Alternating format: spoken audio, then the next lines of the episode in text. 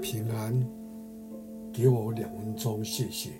在约翰一书五章四节，因为凡从神生的，就胜过世界；使我们胜了世界的，就是我们的信心。伟大的作曲家韩德尔，经历了四十年的辉煌成就后，就开始落魄，他的欠债有一大堆。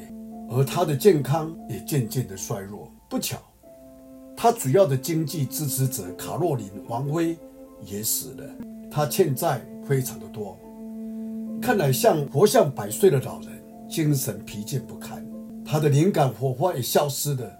他感叹说：“我的神，我的神，你为什么离弃我？”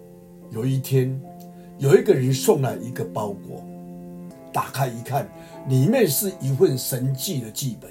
作者要求韩德尔为他配曲，但韩德尔一时十分的光火，他信心已经消沉到，现在根本没有闲情逸致来默想。他想，为什么作者不写一个歌剧呢？或许这样他还有酬劳之处。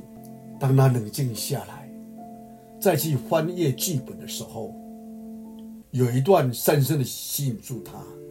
他被藐视，遭人厌弃。他期望人带来同情。他依靠神，神没有将他的灵魂撇在阴间。神赐安息，是奇妙的测试。我知道我的救赎主活着，喜乐，哈利路亚。韩德尔忽然感到，从前的火花似乎重新在心里燃起了。奇妙的音符不断地在他心里面。他二十四天日夜不停地作曲。终于不知倒在床上，桌上摆着有史以来最了不起的神迹——弥赛亚。他往年充满的活力，再也不灰心了。他那重燃的信心，一直维持到人生的终点。我们想一想，神今天或许会让我们跌到最低谷，甚至于像耶伯一样，他想寻死。许多圣经的伟人也都走到这个光景，这些伟人也告诉我们，他们在重拾信心的时候，前面的日子都充满了光明，充满了盼望。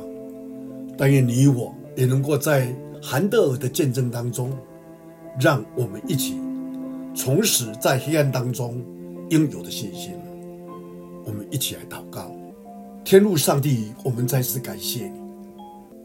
我们知道，我们的年日多在你的手中。我们过去、现在、将来，或许我们会要遇到一段的黑暗日子，但神，你的话告诉我们说，若我们是属于你的，是神你所生的，我们必会有那信心继续的走前面的道路。许多的伟人就是这样的见证在我们当中。主啊，让我们在主你面前说：主啊。我们都愿意再一次重拾我们过去起初那一种信心。我们感谢你，听我们祷告，奉主耶稣基督的圣名，阿门。